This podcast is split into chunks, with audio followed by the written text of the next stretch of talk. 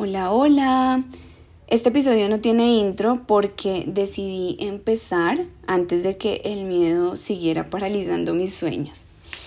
Ok, pero antes de continuar me presento. Mi nombre es Nati Lizarazo y quiero compartir contigo un poco de mi vida, experiencias, herramientas que me han servido en el mundo digital y que pues he podido vivir de los negocios digitales durante casi cuatro años aunque no me quiero limitar con el contenido porque creo firmemente que una herramienta poderosa para crear una vida soñada es trabajar en uno mismo. El crecimiento personal hace parte de modificar creencias que limitan a un emprendedor, por ejemplo. Entonces, hoy decidí dejar a un lado el miedo y lanzarme a crear algo que estoy segura, muy segura que me hará muy feliz, porque así lo siente mi corazón. Un pensamiento que se vino a mi mente mientras me duchaba es, si me he lanzado varias veces a crear y he dado el primer paso sin miedo, ¿por qué ahora estoy permitiendo que esta sensación me gane? Así que por eso el nombre de este episodio llamado Dar el primer paso.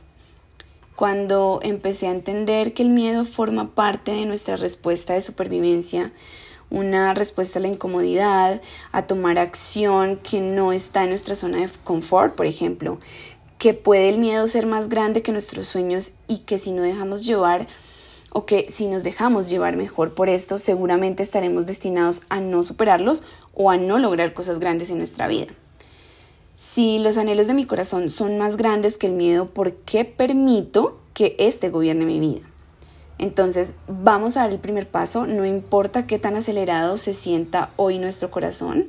Yo, por ejemplo, quiero demostrarle que el miedo no me domina y que yo soy quien domina cada emoción y que voy a dar ese primer paso a algo que me dé felicidad. No importa si me saca de mi zona de confort, porque a quien no le da pánico salir de allí. Pero por eso muchas veces hay tanta frustración y en ocasiones es precisamente por eso, por miedo a atrevernos a realizar cosas grandes. Algo que aprendí en una oportunidad cuando leía un libro, no recuerdo en este momento qué libro es, pero mencionaba que las cosas que alivian el miedo las alimenta a largo plazo. Es decir, cada vez que decimos algo no porque nos da miedo, estamos confirmando que esta situación no es segura o no la podemos hacer. Y esto hace que nuestros esfuerzos para eliminar el miedo simplemente se queden sin acción y que éste acabe tomando las riendas de las decisiones que queremos ejecutar. Entonces los intentos por no permitir que el miedo esté en nuestra vida se vuelven un problema constante y le huimos y por eso nos cuesta tomar decisiones. Pero si analizamos un poco a profundidad, vemos que el miedo está en casi todas las situaciones a las que nos enfrentamos miedo a hablar en público, miedo a lo que piense la gente porque no estoy ejerciendo una carrera que estudié, miedo a salir a la calle y que tengamos un accidente, etc. Y más aún cuando se trata de ser creativos. Y si no estamos dispuestos a sentirlo y a darle una forma diferente de verlo y enfrentarlo, entonces seguiremos estancados, seguramente a desarrollar un propósito o a lanzarnos a experimentar algo nuevo. ¿A qué voy con todo esto? Mi experiencia me ha demostrado que debo enfrentar los miedos, ese es el primer paso. Acepto que tengo un miedo y en este caso que me incomode porque no conozco esta situación y dos, porque me anticipo a crear a creer que nadie me va a escuchar. Me da miedo fracasar porque ¿qué más da si no lo intento y si no lo enfrento y si no doy el primer paso? Que seguramente no conoceré nunca qué hubiese sucedido si no sigo a mi corazón o a mi intuición. Y con esto quiero que tú también tomes riendas reconozcas el miedo y lo enfrentes y te aseguro que tendrás una satisfacción enorme cuando lo logres. Eso es lo que siente mi corazón porque ya lo he vivido en otras ocasiones y siempre me he sentido satisfecha. ¿Qué más da si no lo hubiera intentado? Tal vez este no sería mi camino y no estuviera compartiéndote hoy esto. Dar ese primer paso es realmente satisfactorio, créeme. Deja que los miedos se queden sin fuerza y empieza a accionar. Nada más bacano que eso, sentir que sales de una zona que es cómoda, de una totalmente contraria y que no es fácil. Pero qué grandes aprendizajes podemos sacar de eso. ¿Tú crees, por ejemplo, que es calidad de vida vivir constantemente con miedo? Yo creo que no, porque ¿qué sería nuestra vida si le damos importancia a vivir con miedo todos los días? Si bien, como ya lo dije antes, es una sensación natural de ser humano, miedo a lo conocido, a lo desconocido, al aquí y a la hora, a no tener salud, a morir, a enfrentar nuevos retos, a que no salgan las cosas como queremos.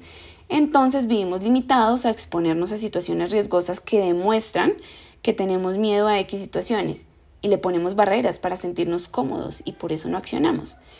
De más que yo creo importante que siempre tomar la decisión de dar el primer paso sin pensar en lo que vaya a pasar.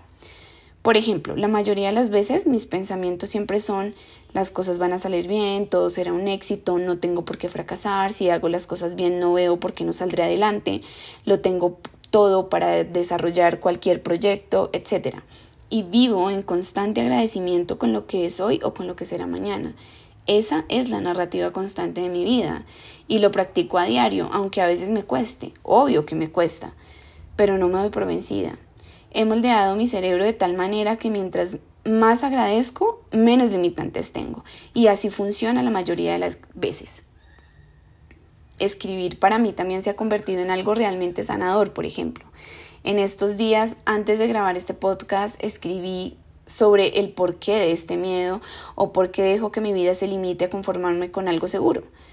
Yo quiero riesgos, quiero acción, aventura en mi vida. ¿Qué sería de eso entonces? No tendría nada que contar. Asumir los riesgos a pesar del miedo es algo wow, fuerte, porque me demuestra de lo que estoy hecha y yo quiero que sea así para ti. Que demuestres de qué estás hecha, qué tan valiente eres, arriesgada, ambiciosa, perseverante o conquistadora de sueños. Hagámoslo juntas. Aquí estoy, brindándote las herramientas que me han sido útiles y que sigo probando y que funcionan. Y si no, pues algo estaré haciendo bien. Gracias por llegar hasta el final. Te abrazo y vamos por más. Bye.